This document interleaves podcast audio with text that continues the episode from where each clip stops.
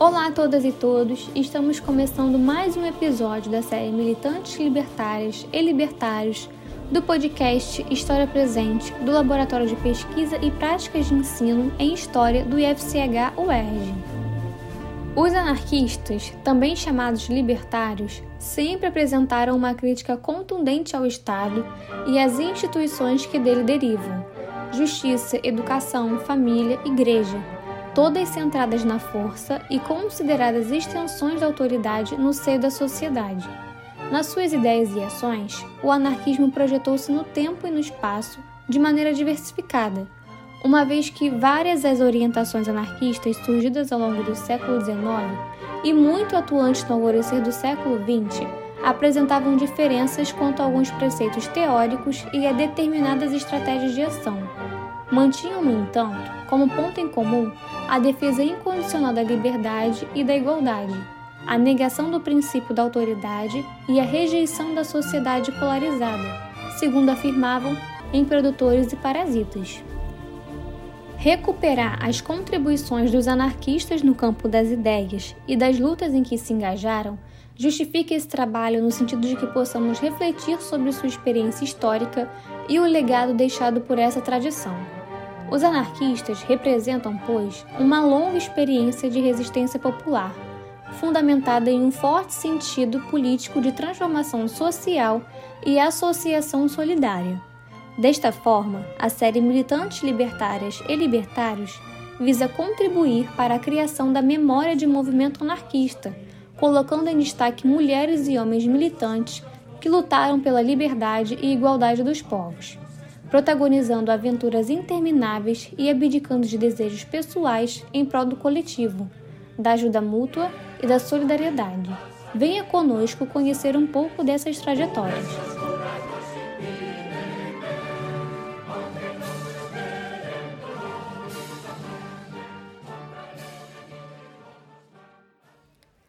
Em 16 de dezembro de 1871, um julgamento na cidade de Paris chama atenção.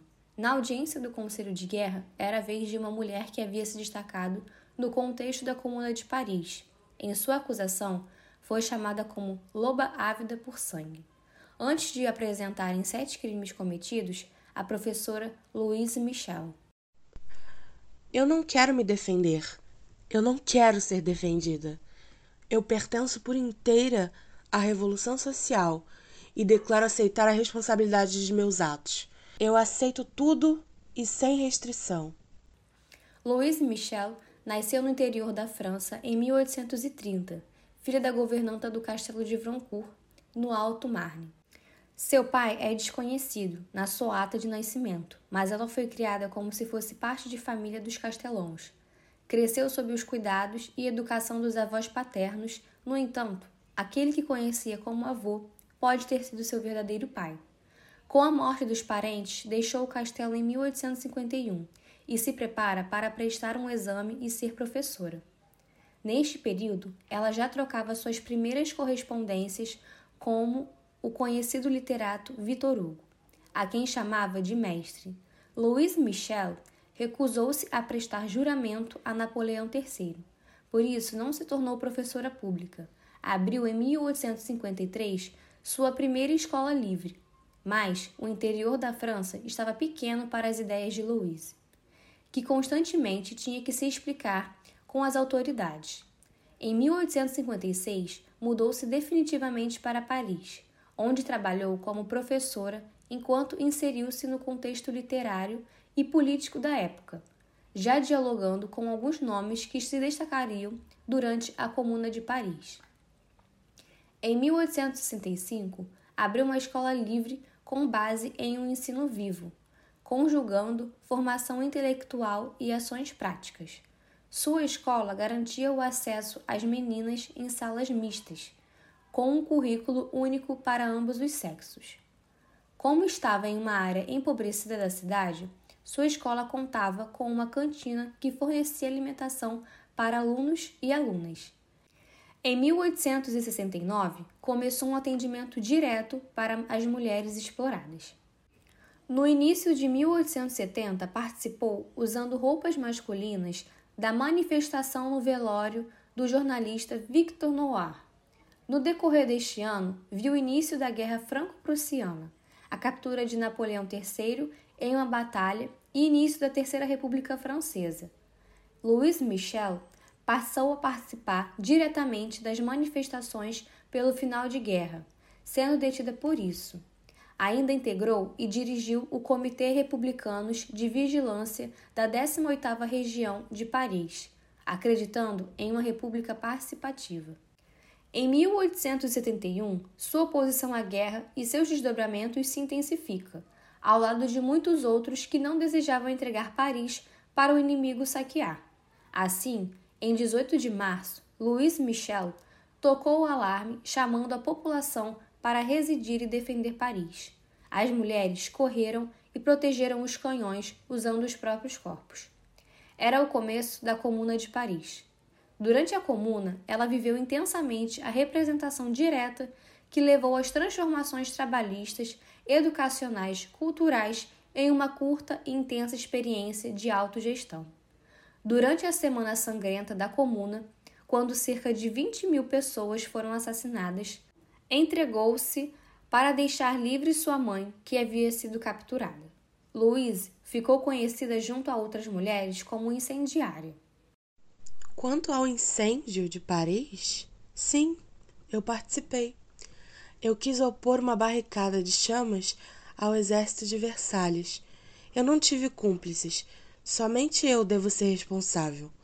Quanto a ser cúmplice dos atos da comuna, certamente eu sou, porque a comuna queria uma revolução social, e a revolução social é o mais caro dos meus desejos. E mais sinto-me honrada em ser uma das promotoras da comuna, que, como sabem e não podemos esquecer, não envolveu-se com assassinatos e incêndios, assisti todas as sessões do Hotel de Ville e declara que jamais colocou-se em questão assassinatos ou incêndios. Querem conhecer os verdadeiros culpados? São os agentes de polícia e mais tarde, pode ser, se fará luz aos eventos que hoje consideram natural culpar os partidários da Revolução Social. Louis Michel já fazia presa fazia quase sete meses. Havia passado por algumas prisões e por muita humilhação, sempre em ambientes insalubres, como relatou em suas cartas. Ela tinha visto o resultado das outras audiências. As condenações já estavam prontas. Fuzilamento aqui, exílio ali. Amargou a condenação e o fuzilamento de seu grande amigo, talvez um amor, Teofile Ferrer. Em sua audiência, em meio a tantas acusações, o que ainda caberia dizer? Devem subtrair-me da sociedade. Vocês disseram que isso seria feito. E bem, o comissário da República tem razão, pois parece que todo coração que bate pela liberdade não tem mais direito que a um pouco de chumbo. Eu reivindico a minha parte. Se me deixarem viver, eu não cessarei de gritar por vingança e vingarei meus irmãos assassinados pela comissão de graças. Ela não foi condenada ao fuzilamento, e sim, por unanimidade, à deportação em recinto fortificado. Não, não a ponto de apelação, mas eu prefiro a morte. Louis Michel ficou nas prisões da França até agosto de 1873 quando embarcou para o exílio na Nova Caledônia, em uma travessia de quatro meses. Lá não aceitou tratamento especial por ser mulher. Louise estudou, leu e escreveu e teve contato com os povos originários da ilha, sobre os quais registrou contos, lendas, gramática e publicou um livro sobre os canaques. Além disso, deixou claro seu pertencimento à revolução social ao apoiá-los contra os franceses durante a insurreição, coisa que os outros comunardes não fizeram. Ah, em 1878, aceitou ser professora das filhas dos franceses que trabalhavam na ilha, até que veio a anistia geral e ela voltou para a França. Sua chegada foi triunfal em novembro de 1880. Muitos esperavam na estação para dar as boas-vindas, outros para ver quem era essa mulher que teve um julgamento com repercussão na imprensa. Viveu anos no exílio e voltava sem abandonar a sua causa revolucionária. Ao contrário, ela estava mais convicta e audaciosa, como deixou claro em seus atos. Havia abraçado a anarquia.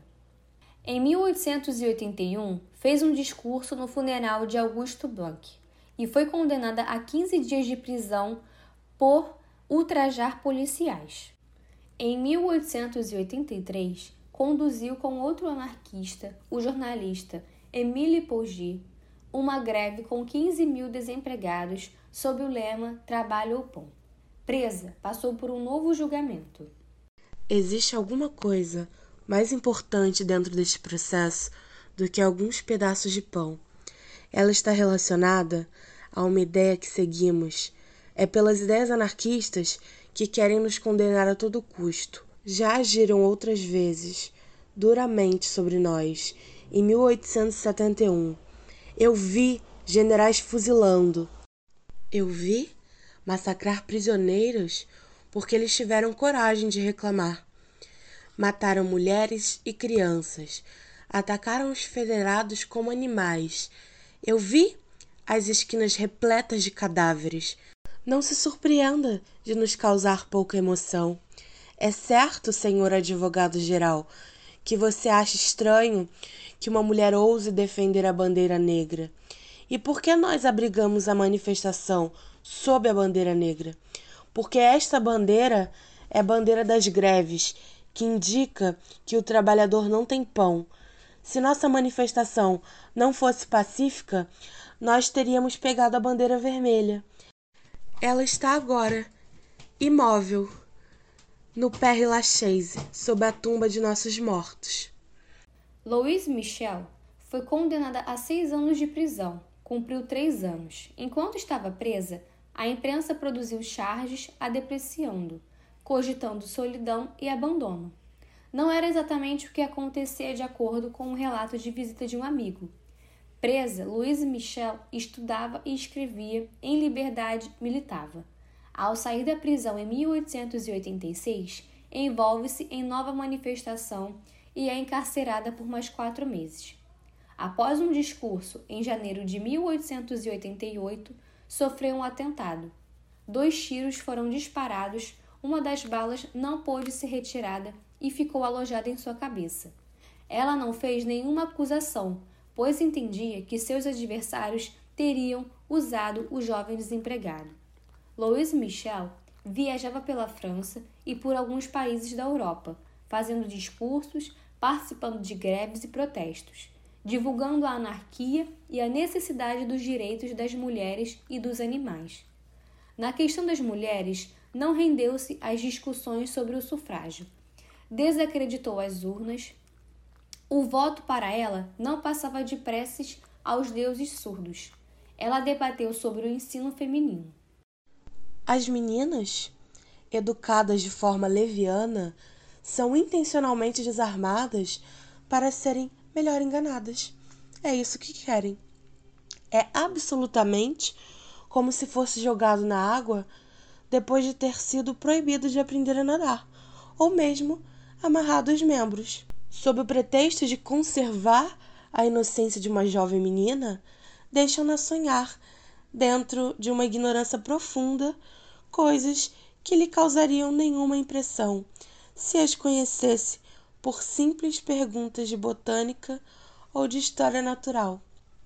Mil vezes mais inocente ela seria porque ela passaria calma através de mil coisas que a perturbam. Tudo o que é uma questão de ciência ou de natureza não perturba os sentidos. O fundamental era capacitar pessoas para a emancipação e autonomia, que cada qual tomasse as rédeas de sua vida para a construção de uma sociedade justa e igualitária, na qual ninguém deveria ser escravizado.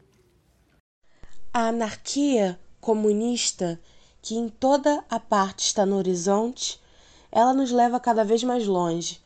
Ao atravessá-la, o progresso não pode parar de nos atrair. As multidões não podem se habituar a viver sem pão, a dormir sem abrigo, deixando-as e de seus pequenos mais abandonados que cachorros errantes. As massas profundas fazem um imenso rebuliço. Elas vão demolir o velho mundo. Propriedade privada, bancos, igrejas e qualquer forma de manipulação social é parte do velho mundo. E Louis Michel desejava a ruína desse mundo capitalista que destila injustiça e ódio. Solidariedade era o caminho para a transformação e a educação contribui fortemente para isso. Conhecida, agitava os locais por onde passava. Em 1890, foi presa em Viena, dias antes das manifestações do 1 de maio, sob acusação de loucura. Desde que envolveu-se com as manifestações anarquistas em 1833, alguns jornais e relatórios policiais cogitavam que ela estava louca por suas ideias e ações e que poderia ser violenta. Isso foi usado como alegação para prendê-la. Com a intervenção de políticos franceses, foi solta, mas mudou-se para Londres acreditando que teria mais liberdade. Em Londres, organizou uma escola libertária, a Escola Internacional, que tinha entre seus consultores Malatesta e Kropotkin. A escola ensinava francês, alemão, inglês, música, desenho para filhas e filhos de anarquistas, que não queriam a influência do Estado e da Igreja na formação de crianças e jovens. Funcionou por pouco tempo. Em 1892, uma denúncia fez com que a polícia encontrasse bombas em seu porão, provavelmente implantadas por um agente infiltrado. Louise foi deportada em 1895 como agitadora anarquista. De volta da França, continua com publicações, palestras e viagens constantes. Em 1904, foi para a Argélia, que estava sob o domínio francês, e coloca-se contra as ações imperialistas que ocorriam no país. No retorno, adoeceu e morreu em Marsella, no sul da França, em 9 de janeiro de 1905. Militantes Libertárias e Libertários é uma produção do Núcleo de Estudos e Pesquisas sobre o Anarquismo e Cultura Libertária, ancorado no Laboratório de Pesquisa e Práticas de Ensino em História. A coordenação dessa série é das historiadoras Angela Roberti e Ingrid Ladeira. O texto apresentado é de autoria da pesquisadora Samantha Lodge. Abertura, apresentação e encerramento, Júlia Malheiros e Alice Bastos. E vinheta de Leonardo Pereira. Atenção ouvintes, os episódios são sempre postados às quartas-feiras. Até o próximo!